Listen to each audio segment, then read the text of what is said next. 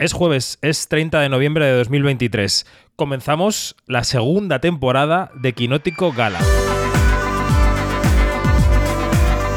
Quinótico Gala, el podcast de Quinótico sobre la temporada de premios con David Martos. Quinótico.es ¿Y por qué digo la segunda temporada? Bueno, pues porque hemos tenido un parón, claro. Este es el podcast que sigue la temporada de premios en Quinótico y el último episodio de este Quinótico Gala lo grabamos el 13 de marzo a las 6 de la mañana. Es decir, el día en que se acababan de entregar los Oscar de 2023. El titular de ese podcast era Análisis de los Oscar 2023, todo a la vez en todas partes, cumple y gana con rotundidad sus siete estatuillas.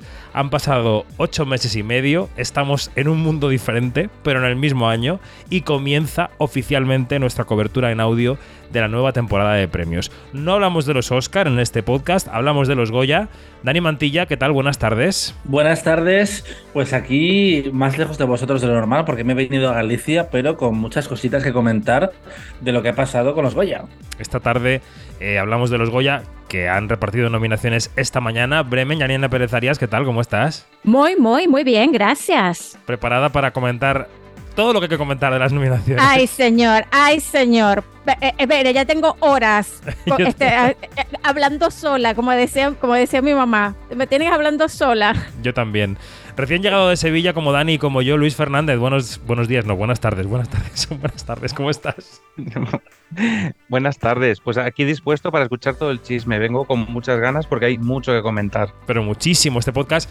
Espero que tengáis tiempo porque va a ser largo. Iñaki Mayora, buenas tardes. Buenas tardes a todos. Yo sigo en Madrid, mm, permanezco en Madrid, pero eh, siguiendo la actualidad de los Goya al pie del cañón.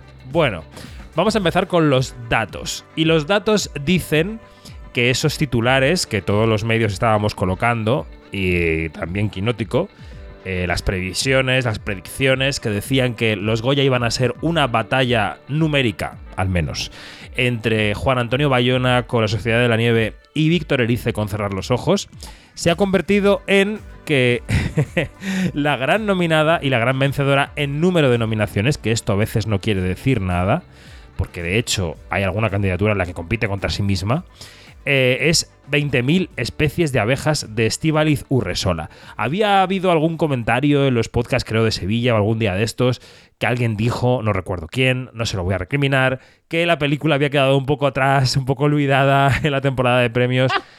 15 nominaciones a los premios Goya. Esto, Dani, en el histórico no supone un récord para la película, pero ¿dónde sitúa a las abejas? ¿Qué nos dirías? Ah, no, yo lo he dicho y, lo mantengo en el sentido de que han sido meses bastante tranquilos para, para, la campaña. Quizás afecta en general a las películas que se estrenan en primavera y que se presentan en, en Berlín. Y ha sido una sorpresa. Sabíamos que la, la película era potente, ya había tenido siete nominaciones en, en, Los Feroz, pero el titular aquí, y lo importante creo que es que eh, ha hecho pleno de sus candidaturas, porque se se había presentado en 15 em, plazas, digamos, aunque son 14 categorías que tiene una doble, y está en todas, incluso en alguna que yo eh, he tenido que buscar quién era esta persona, como es el caso del actor secundario, el marido de Patricia López Arnaiz en la ficción, que es, es que lo, tengo que buscar. Marcelo Rubio. Em, Marcelo Rubio. Marcelo Rubio, efectivamente. Ha sido una sorpresa porque tiene 15 de 15 y está muy bien eso. Bueno, eh, la película más nominada es una película dirigida por una mujer, una ópera prima, que se estrenó en Berlín, que allí se llevó el oso de plata para Sofía Otero, que podría haber sido perfectamente una nominación número 16 si los Goya lo permitiesen, porque con este amor a la película, quién sabe, pero que se ha quedado en 15. Eh, primera valoración de esta cifra, de las 15 nominaciones de las abejas, Janina. Bueno, a ver, este, yo estoy muy contenta con estas nominaciones para las abejas porque me parece que, fíjate que he tenido una, una, una presencia de largo aliento. Yo nunca pensé que, que estaba eh, agazapada o olvidada en el... Eh, eh, porque, a ver, estuvo, estuvo después de, de, Berlín, estuvo en Málaga, después estuvo en San Sebastián, y siempre salía como que, siempre como que estaba, tenía cierta presencia, ¿no? Pero sí me ha sorprendido que los académicos la, le hayan dado tanto amor o sea, de verdad que, que estoy muy sorprendida, pero eh, desde el punto de vista positivo, ¿no? Mm. Iñaki ha sido siempre muy defensor de las abejas. Iñaki, eh, supongo que has tenido una mañana de felicidad eh, hoy, ¿no? Con las abejas. A ver, ha sido una mañana de felicidad absoluta, aunque, claro, siempre que ves estas nominaciones, te preguntas, ¿realmente se lo merecen algunas categorías? No está el efecto arrastre, que yo creo que todo el mundo sabemos cómo, cómo funcionan estos premios. Te gusta mucho la película y te da igual ya nominarla en categorías como mejores efectos especiales o mejor vestuario, eh, que yo creo que igual son dos categorías a las que, bueno, pues no se merece tanto la nominación, pero bueno, yo feliz por todo lo que se pueda llevar 20.000 especies de abejas. Mm, y Luis, ¿cómo has visto esta, este arrase en nominaciones? La misma Valerie del Pierre eh, lo vamos a escuchar en cuanto tú opines, ha dicho que esto es fruto de un efecto arrastre, como le pasó al buen patrón, cosa que no le parece mal, ¿eh? ¿Qué te parece, Luis, este número de nominaciones? Pues yo eh, he estado a punto de arrastrar por los pelos ahora mismo a Iñaki con su comentario, porque no puedo estar más en desacuerdo. Eh, puedo entender que a lo mejor en efectos visuales sí que funciona el efecto arrastre, pero me parece maravillosa esa nominación a diseño de vestuario en una categoría donde suelen triunfar más eh, las películas de género y de época, me parece brillante que se meta una, película contemporánea, completamente contemporánea, y donde el vestuario tiene muchísima importancia, especialmente por la eh, historia que cuenta 20.000 especies de abejas. Así que para mí esta nominación fue una de las alegrías de la mañana porque me parece una nominación brillante por parte de la academia y que rompe eh, muchos de los estereotipos que muchas veces tenemos con los académicos. Y pues el, conjunto de las nominaciones me, es que me, parece bien, me parece que es una ópera prima potentísima. Eh, para mí, de las grandes favoritas del año, eh, especies de abejas y, La Sociedad de Nieve eran mis favoritas. Yo estoy contentísimo en general con las nominaciones, no me puedo quejar. Y, me parece que las de 21 especies, especies de abejas eh, tiene sentido. Podemos quitar alguna, yo en secundario no lo habría metido. Creo que sí que existe ese efecto arrastre, pero me parece maravilloso que eh, aquí hagamos autocrítica desde la prensa incluso de esta lucha que veíamos entre Eriza y Bayona, de repente sea eh, Estivalis la que salga eh, victoriosa, al menos de momento. Después ya otra cosa será la gala, otra cosa serán los premios, pero sí que creo que a lo mejor dimos por hecho muchas cosas que no tendríamos que haber hecho. Sí, bueno, como siempre, la película más nominada Mm, a veces, muchas veces no es la que sale victoriosa de la ceremonia. A lo largo de este podcast de análisis vamos a ir escuchando los testimonios de nominados y denominadas que esta mañana pasaban por la Academia de Cine, tanto en pantalla como presencialmente. Escuchamos a Esteban Lizurresola, la directora de la película, y a Valerie Del Pierre, a la productora, una con la emoción de la que se iba cargando cada vez que iba escuchando nominaciones, entraba a través de pantalla, y Valerie Del Pierre eh, hablaba de ese efecto arrastre que comentábamos antes, lo escuchamos. Bueno, para mí sí ha sido una sorpresa ver tantas nominaciones nominaciones, pero en lo personal solo te puedo responder desde ahí porque a nivel de responsabilidad ya no sé ni qué contestarte, pero en lo personal me ha... O sea, he ido cargándome de una emoción a lo largo de... Por, por todas y cada una de las personas de cada departamento que ha sido nominada, que la alegría que me ha dado tan, tan grande, o sea, siento mucho, mucho cariño y agradecimiento porque hayas sido mm, reconocido el trabajo de tanta gente, ¿no? Y, porque les conozco en persona y sé cómo se han comprometido con el proyecto, no puedo sentirme más feliz y, emocionada. En mi caso, la, la, por supuesto que ha desbordado. Tú, tú no, o sea, el, efecto arrastre creo que se llama, ¿no? De cuando una peli gusta o, o, se queda en, el, en, la memoria del, del, votante, del académico y académica, eh, está ahí. Hay nominaciones que pensábamos que teníamos más posibilidades y, la principal para nosotros era el reconocimiento al trabajo de Estivaliz como dirección Nobel. Esa era un poco la apuesta. Luego a partir de ahí solo eran deseos, pero también teníamos claro que, es que yo no sé Esti cómo lo sientes tú, pero si en guion original ves tu nombre, ¿no? Al lado de personas como Víctor Erice, eh, Bayona, no sé, hay, hay, un, hay una sensación de, de que tú no puedes apostar por estar ahí, puedes desearlo, pero no puedes apostar por ello. Y mm, entonces, eso, el, el, número de, nominaciones. Bueno, es que me lo han dicho aquí porque ni, me decía, ¿cuántas? Es que no las he contado, ¿cómo las voy a contar? Si cada vez que decían una nominación estábamos con Esti en, en, en videollamada y dos hacíamos, damos salto, y dentro de mí ahora mismo tengo una personita que no para de votar de felicidad. entonces, no.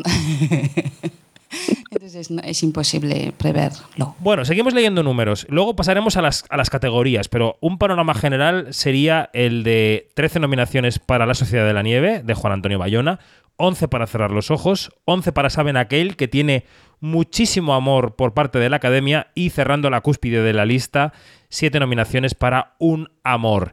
Em, Iñaki, de estas películas, yo creo que como aproximación general, la que ha recibido también quizá más amor del que se esperaba era Saben Aquel, ¿no? Bueno, yo creo que ha sido eh, sorpresa para todos ver cómo en la lectura de nominaciones iba ganando, iba ganando peso, ¿no? Además, en categorías en las que igual eh, no se le esperaba tanto. Sí que es verdad que, por ejemplo, en actriz, ya después de los feroz, podíamos imaginarnos que Carolina Yuste podía, podía pasar, ¿no? Pero yo creo que en el momento en que ya hemos visto pues, eh, tantas nominaciones, yo he visto muy claro que se iba a, pues que iba a hacerse con el hueco que yo esperaba que se quedase a Ponentry eh, mejor película y al final pues parece que, que se ha colado entre, entre las cinco. Eh, es una gran película, la verdad, no vamos a decir, no vamos a decir que no, pero bueno, en mi corazoncito estaba a Ponentry. Mm. Eh, Dani, eh, ¿saben aquel es la otra gran sorpresa del palmarés? Del palmarés de nominaciones. Era una duda porque la película, el run run que había generado era positivo, pero después en los cines eh, no había funcionado del, del, todo. Y esperábamos, seguro, a David Verdaguer, también por a David Trueba. Nosotros le teníamos, por, por ejemplo, las apuestas de dirección y, y guion, y también a Carolina como protagonista, porque estuvo en, en Los Feroz pero en película no estaba del todo claro, porque realmente había muchas opciones. Estaba el maestro que prometió el mar, que de repente era un fenómeno, criatura que ha estado en dirección, Robot Dreams, que ha tenido cuatro nominaciones a pesar de ser una película de animación. Esos últimos eh, puestos están muy peleados, pero es que está en, en muchas categorías donde no se la esperaba del todo. Y también es cierto que combina esa parte de época que, que siempre gusta en las categorías técnicas pero es una película fuerte y sobre todo ojalá sirva para que la gente vaya a verla estas semanas y descubra este, este biopic de, de Eugenio. Hmm.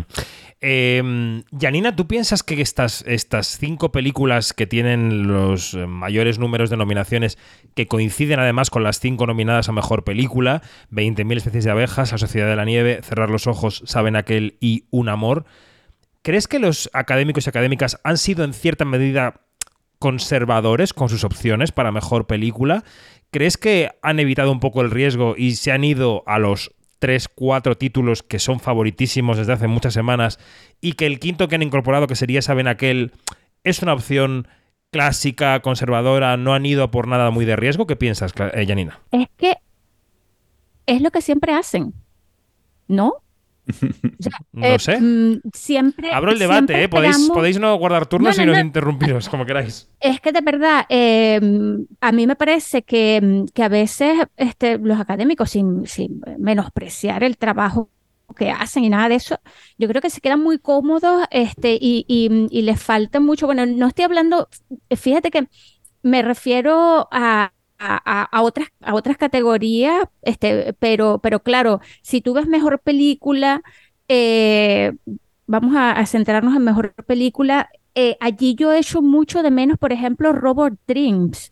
Este, a mí me parece que, a, que no haber incluido Robot, Robot Dreams aquí eh, es una muestra de el, este, de el poco riesgo que están dispuestos a tomar pese a que es una película que tiene todas las papeletas para estar en mejor película, eh, que, que, hay un menosprecio por la animación, este, que hay también un menosprecio por, por digamos, por un cierto tipo de cine que, que, debería de, de, tener más peso en, en lo de la, en, en esto de mejor película.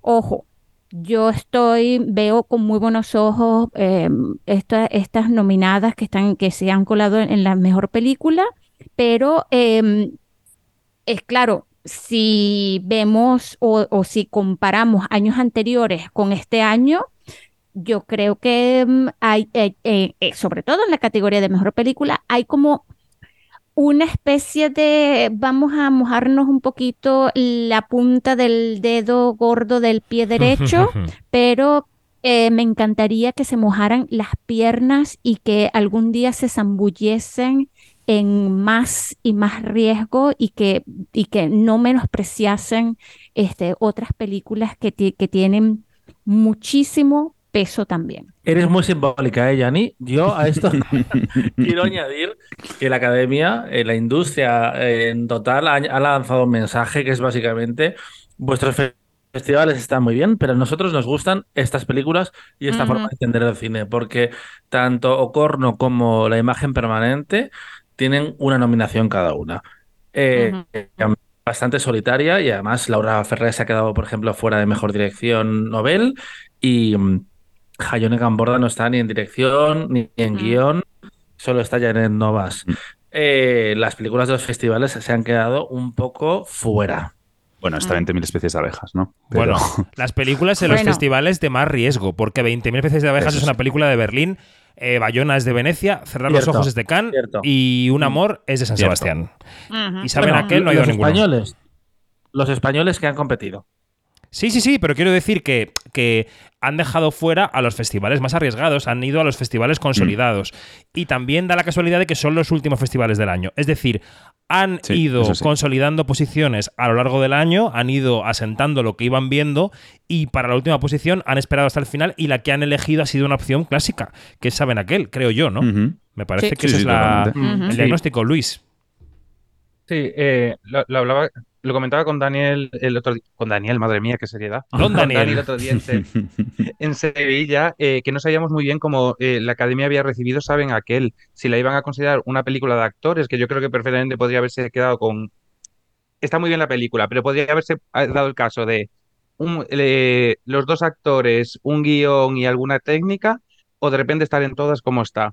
No, no, teníamos muy claro y era. Es, de hecho, eh, en las apuestas que sacó Daniel otro día, creo que era una, la alternativa, eh, precisamente por esto, porque no sabíamos muy bien cómo, la iban a recibir, sobre todo siendo una película que, eh, como puede ser La Sociedad Nieve, aunque no se ha estrenado, depende mucho de su recepción pública. La Sociedad Nieve viene con el aval de ganar todos los premios del público del mundo, de ganar en San Sebastián el premio del público con la mayor nota de su historia, pero saben aquel al final se presentó al público, no reaccionó muy bien en la taquilla, eh, el resto de premios habían reconocido a sus actores, pero no habían ido mucho más allá, entonces teníamos esa gran duda. A mí me sorprende que esté tan representada y sí que me parece bastante conservador la, opción. Creo que podrían haber apostado perfectamente por Criatura de Elena Martín, que al final eh, la tienen en dirección, eh, se han acordado de, de, de, sus secundarios, de Clara Segura, de Alice eh, Breguet de Mull, que es un actor que ha trabajado muchísimo y que nunca había recibido una sola nominación. Se han acordado mucho de la película, pero no se han acordado en la categoría gorda. Yo creo que sí que habían, podían haber hecho un, esfuerzo por representar otro tipo de cine, otra, criaturas. Yo creo que es esa película que también estuvo en Cannes, que a lo mejor podía unificar un poco este cine ya un poco más consolidado con ese cine eh, arriesgado de los festivales. Creo que era un, un punto intermedio muy interesante. Antes bueno, incluso de... te estoy llamando Dale, locamente, Jackie. que se ha colado en. Uh -huh. Te estoy llamando locamente que se ha colado en otras categorías importantes. Está dirección novel, está guion eh, original. Me refiero que tiene otras categorías eh, potentes y no nunca la hemos. Bueno, nunca. No estaba entre nuestras opciones de mejor película y también se podría haber colado. Mm. Me refiero. Vamos a, a ver la, la, categoría de mejor dirección. Antes de repasarla, eh, quiero que escuchemos a Bayona. Bayona se conectaba desde San Francisco. Había tenido un pase anoche en el rancho Skywalker de la película y por eso no está en España, está por ahí de turné. Y yo le preguntaba, eh, oye, te estamos viendo hacer campaña muy intensamente, aquí están ya los frutos.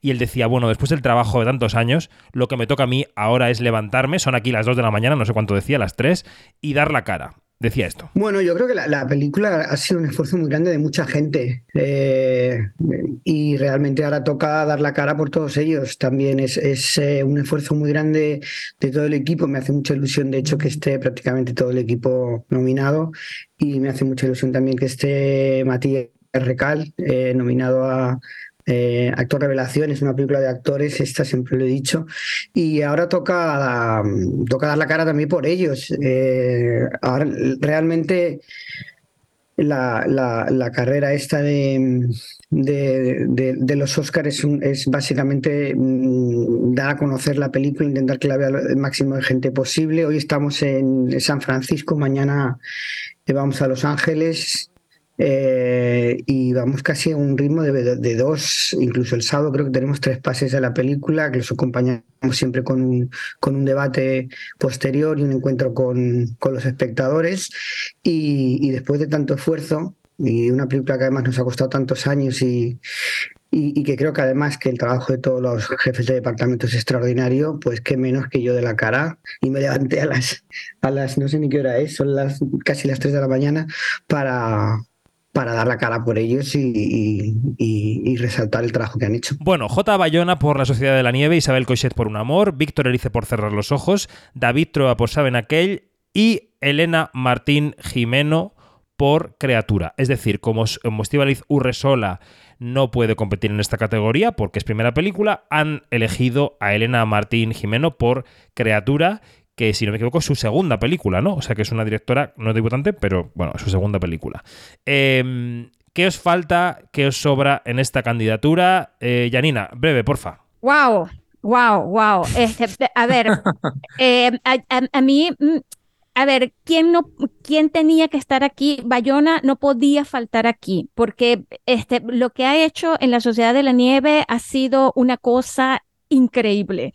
Eh, hay gente que no le ha gustado la, película, hay otra gente que sí, pero es indiscutible, indiscutible eh, la, la, mano que tiene Bayona y esto lo hago extensivo a Isabel Coichet también. O sea, estas dos personas tenían que estar allí a huevos.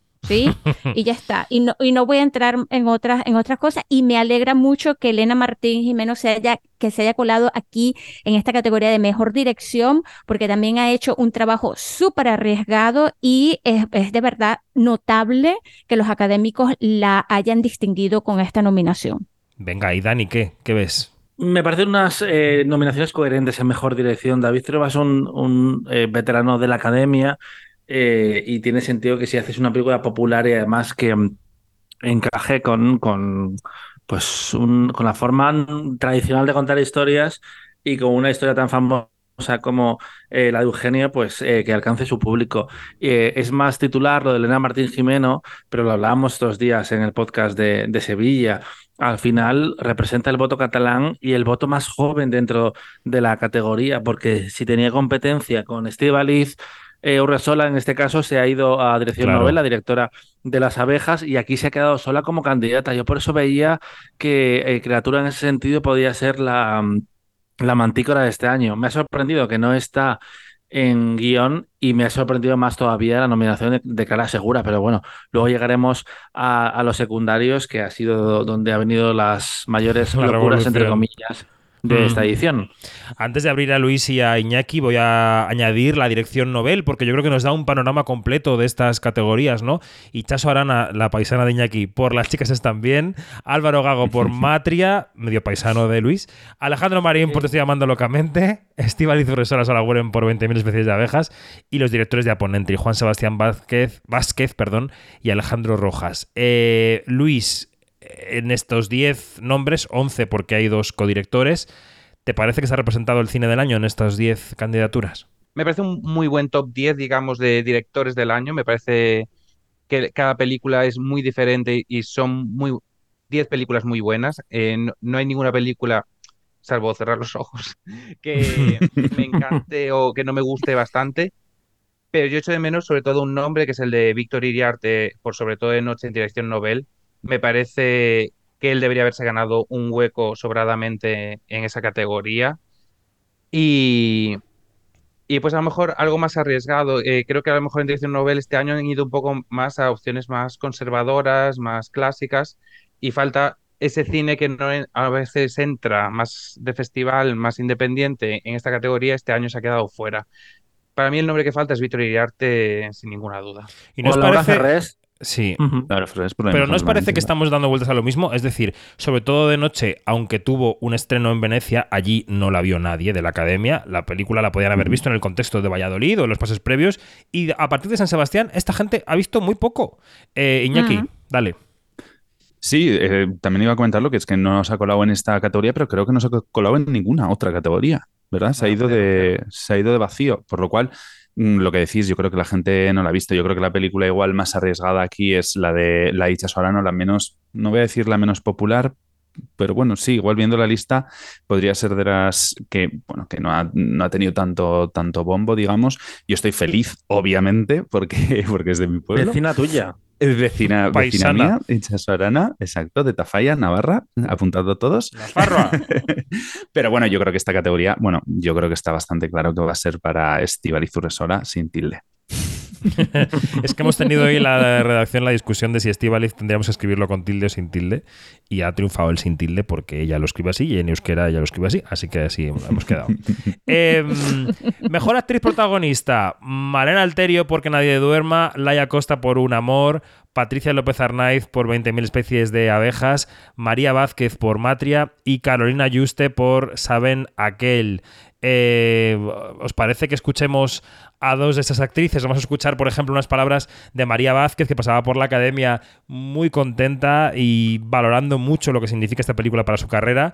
Y también Malena Alterio, que dice que, bueno, que se tiene que lanzar al tema de los vestidos porque este año tiene muchas alfombras. Vamos a escuchar a las dos. Le escuché una vez a, a, a Tony Acosta decir una frase que los sueños se trabajan y aún así a veces no se consiguen. Entonces, bueno, me, me da mu- mucha alegría que, que el, el fruto del trabajo, pues en este caso, sea reconocido. Pero también te digo, esta película para mí ha sido un antes y un después en mi carrera. Hubiera tenido éxito o no, porque ha sido una experiencia vital increíble y de hecho me ha hecho reflexionar sobre que eh, el cine tiene capacidad transformadora porque ha llegado a muchas mujeres eh, que nos han contado historias pf, eh, increíbles y, y porque hay la posibilidad de trabajar eh, de, de otra manera. ¿no? Y con esta película lo he vivido y yo ya solo quiero trabajar así, la verdad. Hoy yo estoy feliz, estoy muy muy contenta, sobre todo porque la gente a mi alrededor está tan contenta, la familia está tan contenta, que eso me genera mucha... Y también porque me siento un poco eh, en representación de esta peli. Y, y esto, como la película ha sido en cartel, creo que esto puede ser un impulso para animar a la gente a que vayan al cine, porque porque me siento orgullosa de la película y creo que vale la pena. Así que nada, feliz, nada pensando en, en vestidos y cosas que me va a tocar este año hacer alfombrismos. Así que nada, pero bienvenidos sean. No, no, contenta y feliz. Actrices, actrices, Dani, ¿qué? ¿Quiénes están? ¿Quiénes faltan? Bueno, aquí faltan algunas, ¿eh? Bueno, aquí podemos montar un, un segundo quinteto, lo cual habla, habla muy bien de las actrices de este año y de los eh, proyectos que se han escrito en España en 2000, para 2023. Es que no me sobra nadie tampoco. Es decir, ausencias sí, está Kitty Mamber por Ujú. Mamaluz, está Blanca Portillo por Teresa, está Lola Dueñas por Sobre todo de Noche, está Ana Wagener eh, por eh, Te estoy llamando locamente y hay un nombre más que ahora mismo se me ha ido Elena Martín. las gordas, pero es que Jimeno. para que veáis lo potente que es, que de repente he dicho cuatro nombres em, que podían estar nominados perfectamente. Y tú te vas a, a 15 años atrás, 10 años atrás, y de repente ves la categoría de mejor actriz y sin desmerecer a nadie, veías claramente la ganadora y como mucho había una competencia, porque entonces las historias eran muy masculinas y ahora de repente tenemos a este quinteto que es maravilloso, que son todo segundas nominaciones para las cinco eh, mm, candidatas y además tres de ellas han ganado, como es Laia Costa el año pasado, Patricia, Patricia López Arnaiz por, por Anne y Carolina Juste lo ganó por Carmen y Lo- y Lola, que para mí, por cierto, fue uno de los Goyas más sorprendentes que recuerdo, eh, he de confesar. Mm. Pero nada que decir malo de, de estas cinco interpretaciones, la verdad. Me parece que es un quinteto representativo, hay riesgo, como puede ser Malena Alterio, hay opciones más, más clásicas, eh, como puede ser que Carolina Juste, pero creo que es un rango fantástico. Y, y en este sentido, aunque te hubiera gustado ver a otros nombres, creo que se pueden poner pocas pegas. Mencionabas, Teresa, que se ha ido completamente de vacío también en esta ceremonia. Totalmente. Que es otra Eso es, un película de... ese- eso es un expediente X. O sea, para mí lo de. Teresa es expediente X. ¿Qué ha pasado? ¿Qué ha fallado? Eh, ¿por qué no está ni no está aquí en los Goyas, no está en los Feroz? ¿Qué carajo ha pasado con Teresa? Yo creo, O sea, ella, de Nina, verdad. que la película no ha gustado a mucha gente. Hay otra a la que sí. A mí, por ejemplo, me apasiona, me apasiona, ¿no? Pero tampoco ha contribuido que no haya estado en San Sebastián. Su sitio era en algún momento, en algún lugar de San Mm. Sebastián. Y el hecho de Sí. ser una película fuera de concurso de Seminci en el sector generó un slot mental que dijo: Esta película no concurre. Yo creo que eso. Eh, ti- creo que tienes toda la razón, David, porque al final se crean unas narrativas con las que es difícil Sí, eh, sí, luchar. Y es cierto que, que Teresa como que rellena un hueco más, más intelectual Sí. y que de primeras te puede sí. echar para atrás es- esa propuesta tan, tan literaria, tan el poder de la palabra de, de Mayorga. Mística. Eh, pero nada, ni alguna técnica. A mí eso me ha sorprendido. Mm. Una fotografía, por ejemplo. Oye, Em, hay, hay trabajos notables, incluso si, si la propuesta del todo no la terminas de comprar. Totalmente. Luis, ¿qué te parecen las actrices? ¿Te sobra, te falta algo? Estoy encantadísimo con las actrices. Me parece que las categorías de, de actores y actrices eh, están muy interesantes este año porque son mu- muy, poca gente repite en general y los que repiten son eh, es su segunda nominación. Me parece que hay una renovación en el panorama y me parece súper interesante el ver estos nombres. En actriz, eh, yo estoy contentísimo por María Vázquez. Me parece que ha aguantado todo el año como una jabata, tanto ella como Álvaro Gago, para estar nominados eh, hoy. Eh, creo que hace el, el papel del año, eh, creo que lo deja todo en matria y me parecería merecidísimo que se lo llevara. Y estoy contentísimo por Malena Alterio, que entre todos creo, y ahí voy a darle mérito a la prensa, creo que todo el mundo ha conseguido que su papel en Que Nadie Duerma no pasara desapercibido y llegar a, a- a esta terna final. El resto de participantes me parecen maravillosas, Laia, Patricia, maravillosas. A mí me da muchísima pena y tanto el olvido de eh, Blanca Portillo por Teresa como el de Ana Wagner, por estoy llamando locamente, que de Ana Wagner no se han acordado en ningún premio de la temporada. Y me parece que eh, es un papel por el que habría que haberla reconocido. Yo personalmente creo que tendría que haber estado en Los Feroz, creo que era su lugar y esperaba que los Goya la pudieran reconocer y la pudieran rescatar. Mm. Iñaki, ¿algo? o Pasamos a actores y te, te someto al test de los hombres. Mm, No veas, es que no voy a aportar nada que no hayan dicho mis compañeros totalmente. Pues te leo entonces, te leo que están Jovic que querían por un amor, Manolo Solo por cerrar los ojos, David Verdaguer por Saben aquel, estos son tres protagonistas de películas nominadas a Mejor Película, y se cuelan aquí Enrique Auquer por El Maestro que prometió el mar, que ha cogido mucho vuelo en las últimas semanas. Yo creo que esta película es la que se escapa a lo que estábamos diciendo, porque es una película que sí que es una película de Valladolid, pero que el fenómeno de taquilla también ha impregnado a los académicos. Y Alberto Amán por Aponentri, que venía upado desde el Festival de Málaga. Iñaki, ¿qué te parece esta lista? Bueno, pues es una, es una lista que, pues, que te voy a decir que está también mm, muy bien. Estoy muy conforme con, con los cinco nombres. Son los cinco nombres que también aparecieron en, en Los Feroz. Eh, había otras opciones, ¿no? Así de Echandía por Teresa. Sabemos que no, bueno, ya hemos visto que no hay ningún tipo de amor por Teresa.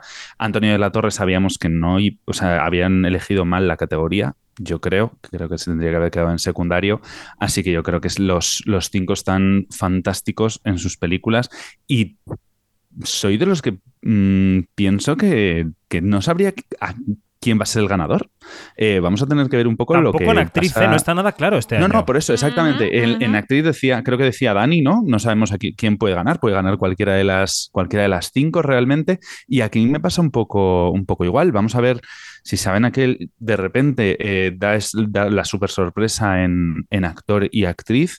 Y así pues mm, redondeas un poco eh, darle algunos premios.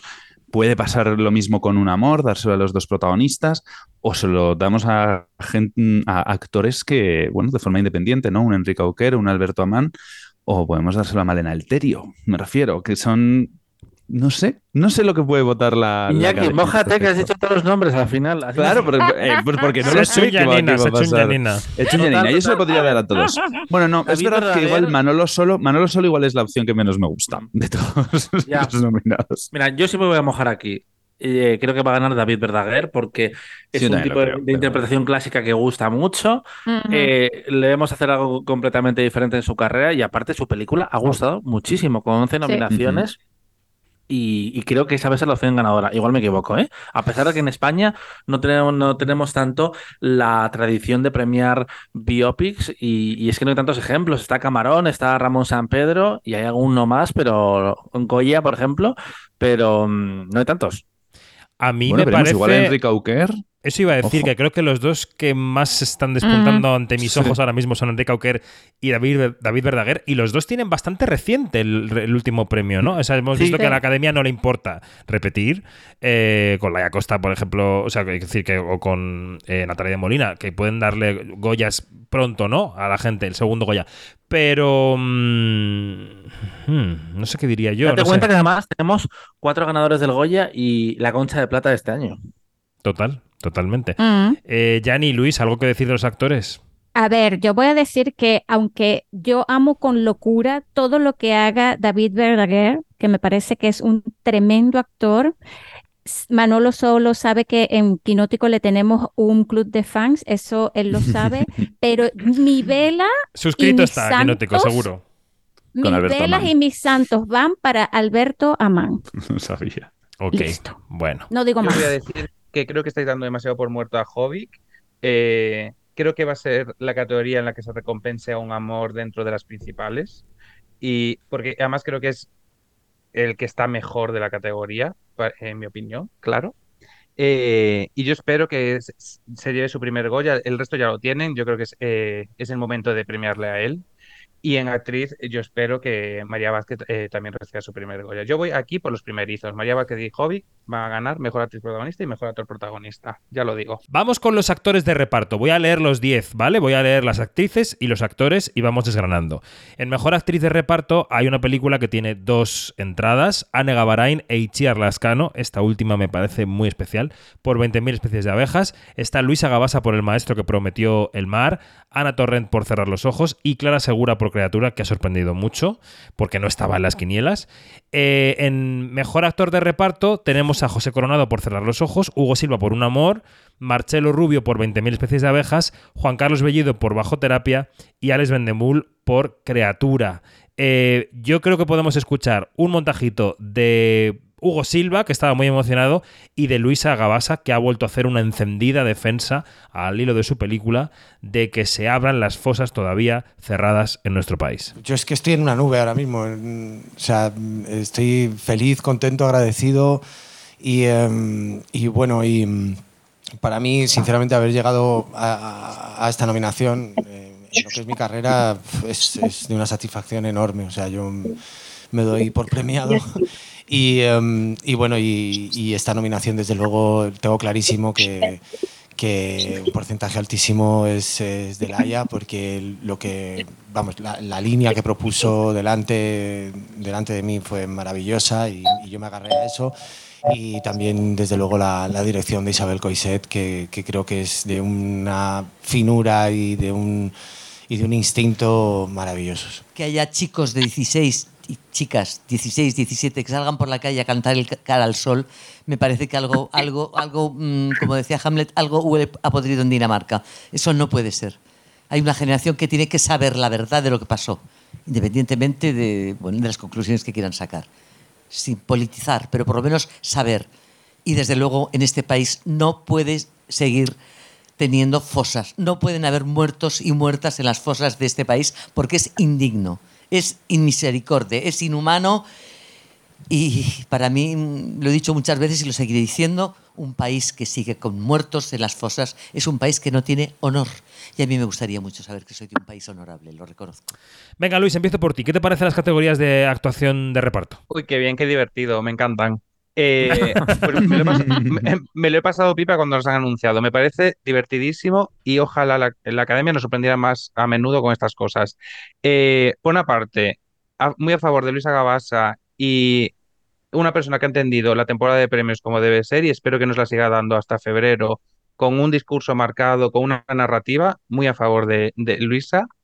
Y a partir de aquí, eh, pues me- me- lo que comentaba antes, que me parece que es súper refrescante ver nombres que no solemos ver eh, en estas galas de premios. En Mejor Actriz de Reparto, eh, tanto Anne como Itziar y Clara Seguras es la primera vez que están nominadas a, a los Goya y Luisa y Anna, si no me equivoco, son, es la segunda de cada una.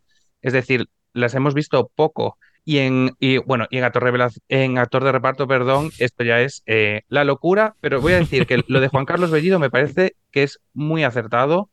Eh, creo que rescatan a, a un actor de, eh, de esa película que creo que todo el reparto está muy bien.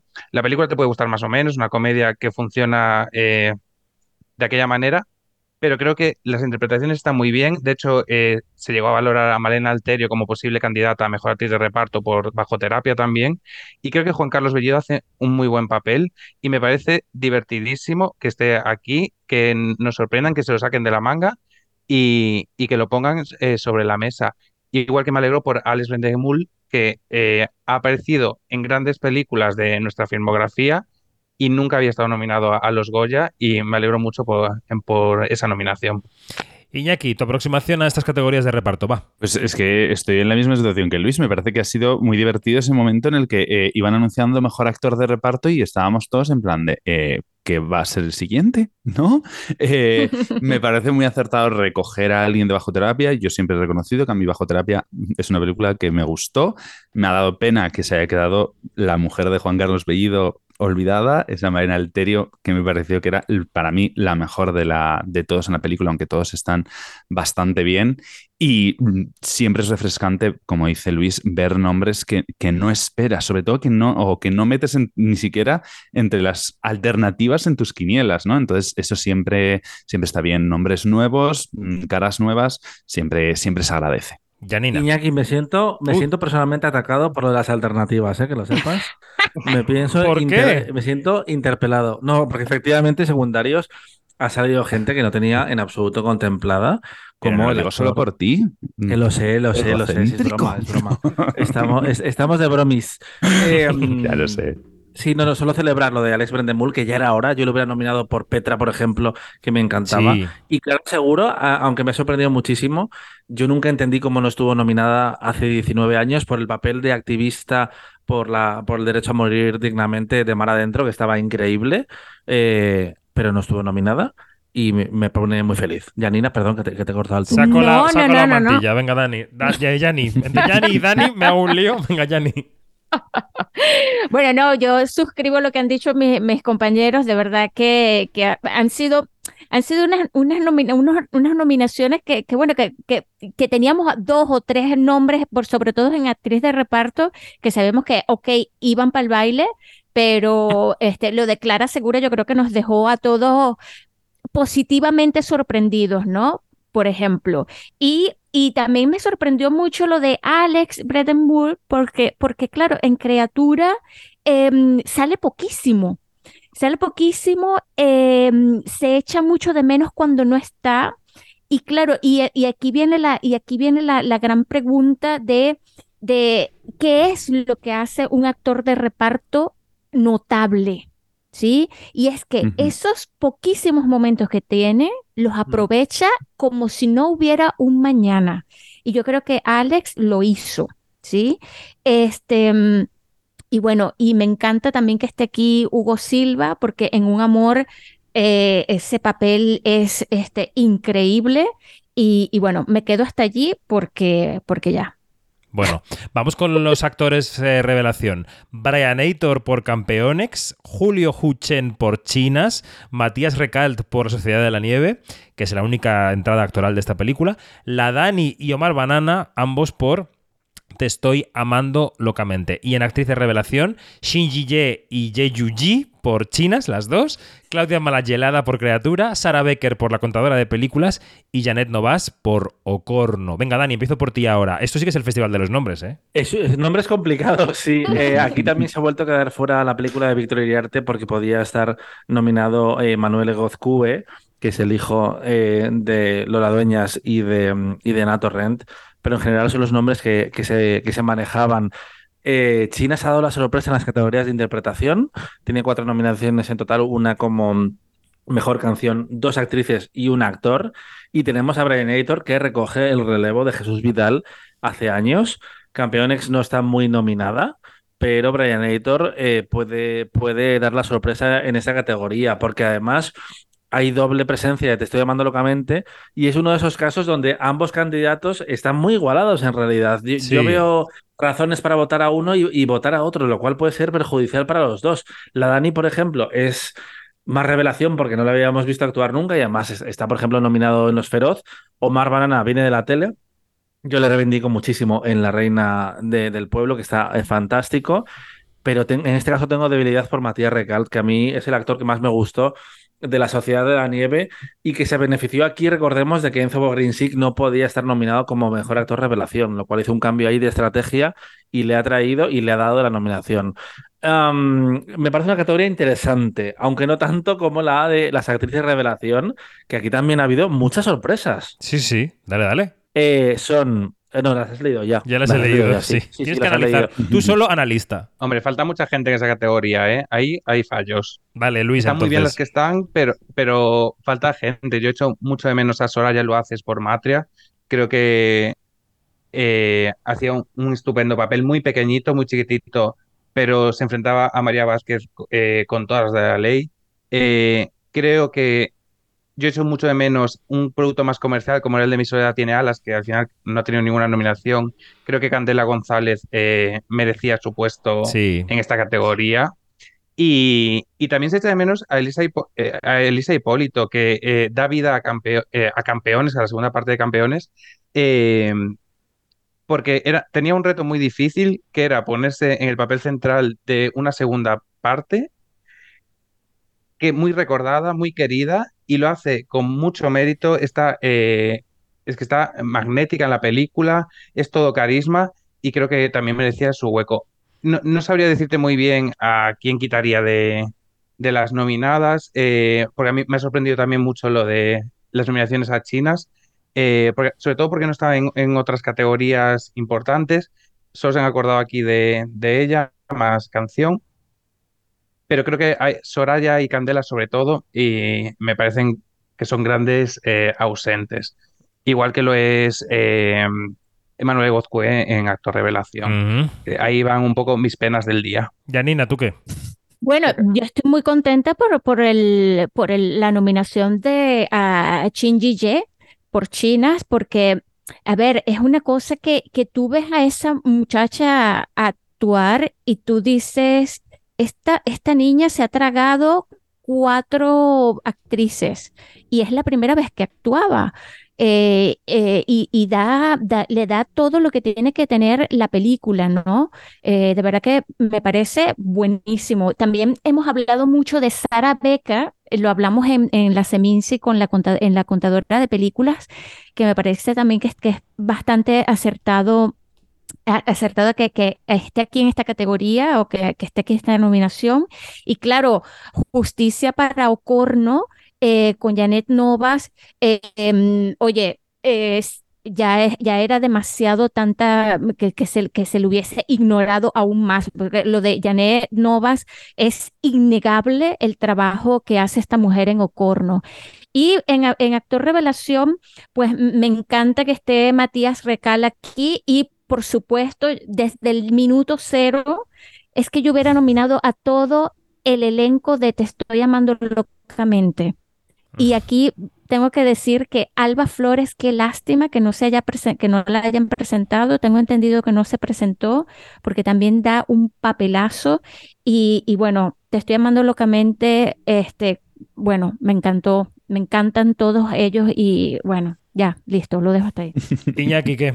Pues poco que añadir. Yo también estoy muy contento por Chinas, que es una película que a mí me ha gustado mucho y parecía que se iba a ir casi de vacío y bueno, por lo menos tiene estas, tiene cuatro nominaciones, pues estas tres en actores revelación que han sido algunas bastante sorpresa. Yo creo que la única que no nos podía sorprender tanto era la de Shinji Ye.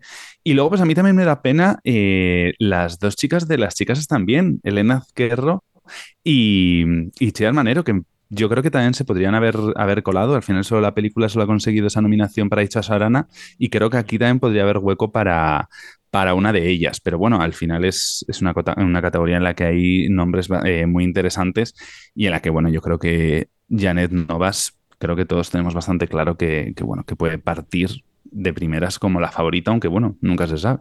Efectivamente, nunca, nunca se sabe, eh, como nunca se sabe lo que puede ocurrir en la grabación de un podcast, porque a Dani Mantilla se le ha ido la luz en el bloque de donde está y se ha desconectado de esta grabación. Eh, a ver si se puede conectar. Estamos al habla con él, pero nosotros vamos a seguir porque tenemos muchas categorías que comentar. No vamos a comentar todas, habrá mucha temporada para comentar poco a poco las candidaturas a los Goya, pero sí quiero que hablemos de los guiones, porque guion original nos deja nominaciones para Estíbal Zurresola por 20.000 especies de abejas, Michel Gazambide y Víctor Erice por Cerrar los ojos, Alejandro Marín y Carmen Garrido por Te estoy llamando locamente, Félix Vizcarret en una película que me encanta, Una vida no tan simple, y Alejandro Rojas y Juan Sebastián Vázquez por Aponentry. Y mejor guion adaptado, Isabel Coixet y Laura Ferrero por Un Amor, Albert Val por El Maestro que prometió el mar, Pablo Berger por Robot Dreams, David Trueba y Alberto Espinosa por Saben Aquel, y Juan Antonio Bayona, Nicolás Casariego, Jaime Márquez y Bernat Vilaplana por La Sociedad de la Nieve. Luis, ¿cómo ves los guiones? ¿Qué te parece que está nominado de más y qué te parece que podría estar nominado de menos? Eh, no me provoques, David, no me provoques. Te provoco. Eh, a ver, realmente eh, es que son unas muy buenas nominaciones. Hay poco que recriminar a la academia en estos guiones. Yo, por su- yo en guion original, por ejemplo, a mí me sobra un poco cerrar los ojos. Es que creo que el, fa- el gran fallo de la película es ese guion. A mí no me funciona para nada.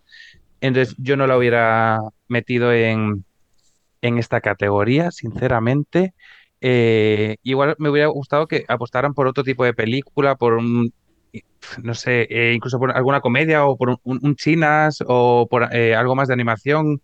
Eh, tenemos Dispararon al pianista, tenemos eh, El sueño de la sultana, que no sé, si- no sé si era adaptado El sueño de la sultana. El No sueño de la sultana debería ser adaptado, sí. Eh, pero bueno, eh, eso, que en, en guion original a lo mejor me sobra eh, un poco cerrar los ojos, pero porque personalmente no me funciona el guion. Creo que el, resto está muy, eh, muy bien, en guion original, perdón, que he dicho adaptado. Y agradezco mucho la nominación a Te estoy amando locamente. Creo que es una película que merece todo el cariño que reciba. Y creo que era justo que estuviera en esta categoría y que también diera un poco de cariño a una vida no tan simple que creo que es una película que podría haber eh, optado a varias nominaciones más tranquilamente y que yo creo que podría haber ocupado el hueco que a, a lo mejor ha ocupado Upon Entry la temporada de, de premios. Y en guion adaptado eh, solo echo de menos eh, Teresa. A mí, yo soy de partidario de Teresa como tú, David, y, y creo que se merecía estar Mm. representado más allá de las interpretaciones en guion adaptado, porque me parece que el texto tiene una fuerza increíble. Mm. No sé, no vi la obra, no sé hasta qué punto está adaptado del todo, si es una trasla- eh, traslación casi literal, pero me parece que es sobresaliente y que habla de, de temas eh, muy espinosos, muy profundos eh, y muy actuales eh, de una forma arrebatadora. Y creo que aquí también era el lugar en el que acordarse de, de la película de Pablo Ortiz, que yo... Oye, has no comido lengua, suficiente. Fernández. Estoy escandalizado con que no esté nominada Pa- Pablo Ortiz ni Teresa en ninguna categoría. Eh, Mantilla, ¿has vuelto o no? He vuelto, he vuelto de la oscuridad en la que me he visto envuelto de repente porque se ha ido la luz en todo el bloque. Has Eh, vivido, has vivido un. Teresa en tus propias carnes o un Venus, algo así. Absolutamente. Muy bien. Eh, espera, que estaba Yanina a punto de comentar los guiones. Venga, Yani. Sí, en el, en el mejor guion original, de verdad que se echa mucho de menos. eh, suscribo lo que dice Luis. eh, una película como, por ejemplo, eh, aunque sea de noche, eh, me parece que esto que hubiera sido. Sobre todo un- de noche. un- sobre, no- sobre todo de Es noche. que aunque es Pero de que noche, es un corto nominado. Aunque es de noche, por favor. por favor, ¿qué me pasa? Dale, dale. Bueno, que aquí hubiera sido la- una buena oportunidad para, para nominar eh, la película. Em, y, y claro, en mejor guion adaptado, yo estoy en el club de los, de los indignados por, el, eh, por lo de Teresa. Me parece que hubiera sido un lugar excelente para reconocer el trabajo em, de, de Ortiz y tampoco está. Este, pero bueno, están los que están y los que están están bien. Iñaki, Punto. guiones. Pues yo creo que también las nominaciones a guion están bastante, son bastante acertadas. Es verdad que Una vida no tan simple, yo creo que para mí es la mayor sorpresa en guion original. Yo creo que todos pensábamos que Criatura, sobre todo encima de haberse colado dentro de mm, mejor dirección, también podría haberse colado en esta, en esta categoría. Mm, ha pasado totalmente desapercibida por su guion. Pero bueno, eh, entra una vida no tan simple, por lo menos se reconoce algo de, esta película de Félix Vizcarret. Y en guion adaptado me uno a vosotros a que no puede ser que Teresa no esté. O sea, no, no. O sea, que no esté nada es, es fuerte, pero igual una película que es tan. en el que la palabra tiene tanta importancia, eh, se, se echa de menos que aparezca en esta, en esta categoría. Venga, Dani, guiones, ya que estás con nosotros. Has vuelto del mundo de los muertos. Dale, dale. Pues es que lo que han dicho mis compañeros estoy completamente de acuerdo. Yo echaría de menos eh, criatura, eh, pero hablando hoy con académicos, por ejemplo, que les gustaba criatura, pero el guion precisamente no, les encantaba de- del todo. Pero bueno, por lo demás, es que eh, me parece que es representativo del año y, y de la edición que ha decidido celebrar los, los Goya en este caso. No tengo mucha pega. Em, ¿Qué hacemos con el resto de candidaturas, chicas, chicos? Porque hay mucha candidatura que repasar. Yo creo que las técnicas las podemos dejar mm, fotografía, arte, sonido, montaje, eh, diseño, di- em, dirección de producción, maquillaje, peluquería, vestuario. Eh, Las musicales, hay muchos músicos conocidos nominados al Goya. Podemos dejarlas para el resto de la temporada. Luis. Michael Giacchino, nominado al Goya. Michael Giacchino nominado al Goya, eh, está Joel López, está Rigoberta, ¿no? Es que so- son muy, eh, son muy buenas eh, nominaciones. ¿eh? Yo aquí quería destacar que no la tenía muy eh, eh, ubicada en mi cabeza la música original de La Paradoja de Antares y me parece maravilloso que la, que la hayan nominado porque es una partitura súper clásica, pero es muy buena y tiene algunos temas increíbles. Entonces me parece eh, acertadísimo que esté y celebro esta nominación. Yo voy con Michael a muerte, pero eh, lo de que hace Arnau Bat- Bataller me parece increíble. Y es un gran ejemplo, Luis. es estupendo. ¿eh?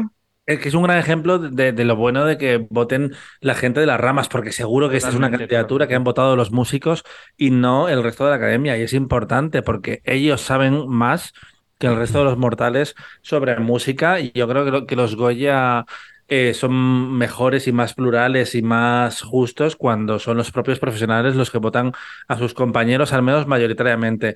Y mira que yo no soy del club de fans de Teresa como vosotros, pero que no esté en fotografía y que esté, por fuerte. ejemplo, una noche co- eh, con Adela es, es- es tremendo, ¿eh? Es tremendísimo. En música original yo echo de menos a Celtiamontes porque nadie duerma. Me Eso parece también iba a decir. un Absolutamente. trabajazo. Totalmente. Un trabajazo. Totalmente. Y no hemos Sí. mencionado a Vetusta Morla, que está por el amor de Andrea en canción original, que también es otro ingrediente exótico. Bueno, llegamos a las categorías de las que Quinótico ha hecho eh, sugerencias a los académicos y académicas. Y aquí yo, en general, tengo que decir que en algunas de ellas veo que los, esa vaguería que estábamos diciendo de algunas académicas y académicos, que ha ocurrido, que existe, se ha extendido a algunas de estas categorías porque había en nuestras listas que en general son- contienen esto que está nominado, pero había opciones mucho más bonitas, mucho más arriesgadas de muchas categorías que no han elegido. Eh, yo no voy a decir que nada de lo que está aquí no deba estar, porque hay cosas que no he visto, pero en general, por ejemplo, eh, Janina, tú que te has ocupado de la categoría de mejor película documental, y de Iberoamericana. Vamos con documental. Eh, entre Caleta Palas, Contigo, Contigo y Sin mí, esta ambición desmedida, el documental de Zetangana, Iberia, Naturaleza Infinita y Mientras seas tú, el documental que retrata eh, bueno, ese proceso de Alzheimer tan brutal. Eh, ¿Qué te parece esta selección? Ay, chico. Bueno, a ver.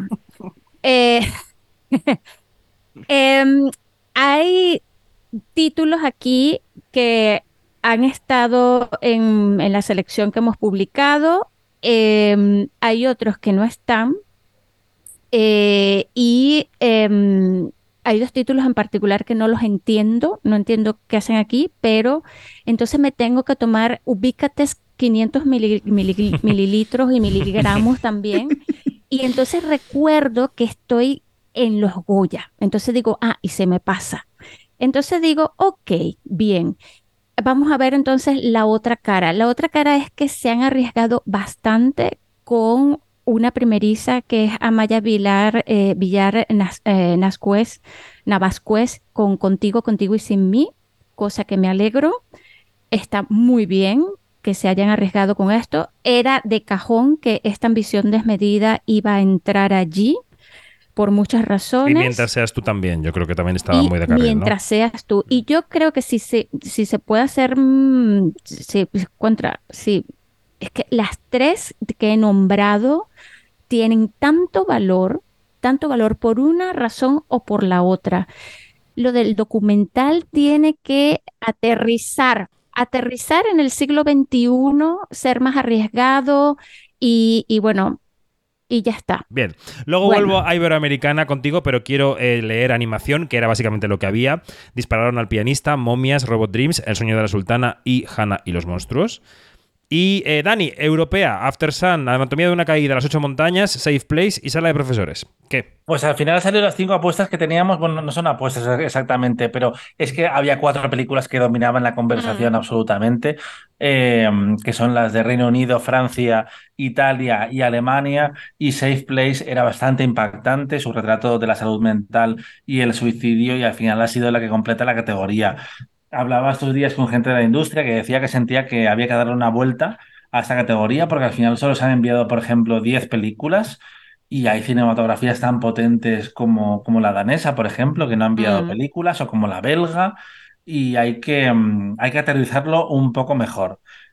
Tú ves la categoría y dices, a ver, es un año fantástico. Y efectivamente, a mí me, me gustan todas las películas, bueno, las he visto todas, y me gustan todas desde bastante a muchísimo, así que poca pega que decirle. Sí, no, totalmente. La verdad es que eso es así. Nosotros eh, en las categorías de cortos, eh, tanto en ficción como en animación, han salido los que colocábamos de número uno, París 70 de Dani Feixas y Chonchonguiloa de Sonia Estevez. En documental no está Onda Rack, que era el que colocábamos de número uno, pero hay otros que sí que están en nuestra lista. Por ejemplo, el 2, que es una terapia de mierda de Javier Polo, ¿no? Eh, bueno, de los cortos es que es un mundo tan, tan aparte que eh, me gustaría que quienes han hecho las listas de cortos estuvieran aquí para comentarlo, pero bueno.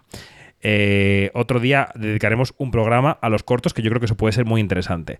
Y la Iberoamericana, Yanina, Alma Viva de Portugal, La Memoria Infinita de Chile, La Pecera de Puerto Rico, Puan de Argentina y tú, querido Simón, de Venezuela. Pues estoy contentísima. Estoy contentísima porque estas, estas películas que están aquí escogidas eh, son un puntazo en, en cada, o sea, es que son tan diferentes entre sí y son tan buenas todas ellas que de verdad, bueno, no le pongo ninguna pega. Cualquiera puede, puede ganar, pero yo creo que aquí que las grandes favoritas puede- pueden ser La Memoria Infinita, Juan y Simón. O sea, son- fíjate, grandes favoritas de 5-3. Bueno, pues Pero- llegamos, llegamos al final del análisis de este quinótico gala. Eh, los Goya se van a celebrar el 10 de febrero en Valladolid. Los van a conducir los Javis y Ana Belén. Hasta entonces publicaremos muchos episodios analizando estas categorías más en profundidad e incluyendo todo lo que vaya ocurriendo por el camino. Van a ocurrir los Forqué, van a ocurrir los Feroz, ocurrirán cosas en la campaña. Va a ser una campaña apasionante. Así que, alegatos finales de este primer quinótico gala de la temporada 2. Eh, Janina, venga, empiezo por ti. Alegatos finales, ¿qué, qué mensaje te queda de esta jornada de nominaciones de los Goya? Bueno, me queda que es el principio de, de, de, de, una, de un carrerón, este, y hasta que esto no se... oh, Tengo mucha curiosidad por ver cómo van a ser las campañas de aquí, de aquí a cuando se celebre la gala.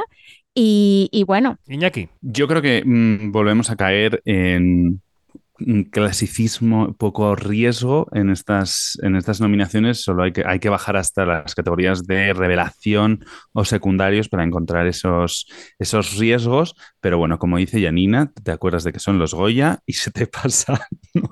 Entonces, bueno, yo muy contento por eh, todo el cariño que ha tenido eh, 20.000 especies de abeja porque se lo, se lo merece todo. Y Luis. Pues yo voy a mencionar aquí eh, que me alegro mucho por el gran despliegue, el despliegue que ha hecho la Academia eh, Sí, y Radio sí. Televisión Española con el con la emisión en directo de las nominaciones. Me ha parecido maravilloso ese eh, esa entradilla con Susi Sánchez durante más de 20 minutos analizando un poco lo que podía pasar, lo que se esperaba de los Goya y después introducir esas nominaciones en la televisión pública en directo para que todo el mundo acceda directamente a las nominaciones y lo podamos celebrar y espero que toda la industria siga manteniendo este empuje y esta fuerza para construir de verdad una temporada de premios en España fuerte y que incluya al público, que sean partícipes de ello. Entonces yo me voy a quedar con, con este mensaje y muy feliz con las nominaciones porque mis dos favoritas están ahí arriba. Y Dani.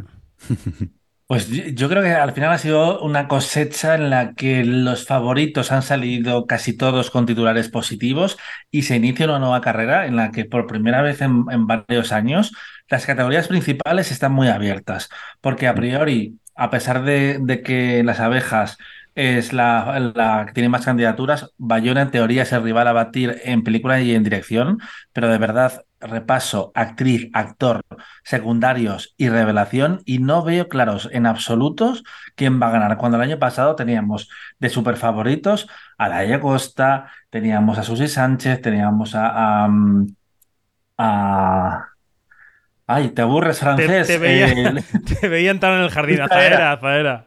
Claro, esta era. esta- teníamos la duda de si ganaría eh, eh, o, Nacho Sánchez, pero estaba como todo bastante claro. Y, creo sinceramente, y no es la típica cháchara de periodistas que tienen que hablar de la temporada de premios durante tres meses, que también, eh, que, las categorías principales están muy abiertas. En las técnicas, a ver, cuando hay unas películas tan grandes suelen, suelen dominar, pero yo tengo ganas de ver qué pasa en los guiones, por ejemplo, que también va a haber duelo ahí Solaguren Erice y Gaztambide.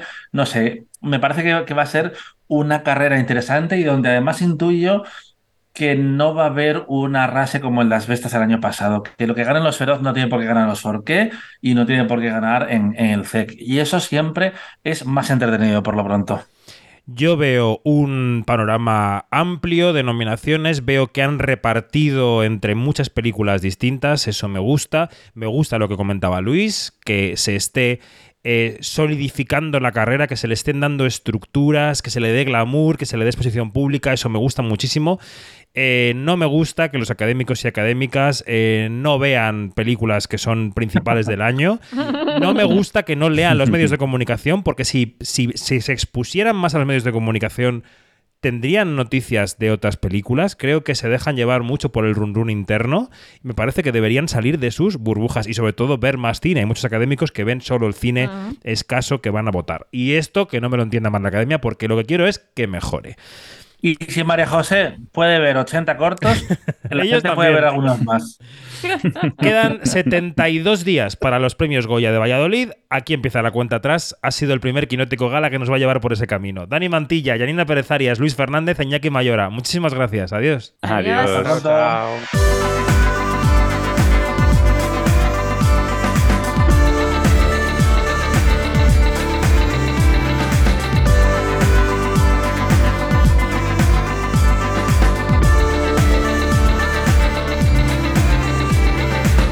Es todo. Más información en quinótico.es, primera con K y segunda con C, y en nuestras redes sociales, donde somos Quinótico. Hasta pronto.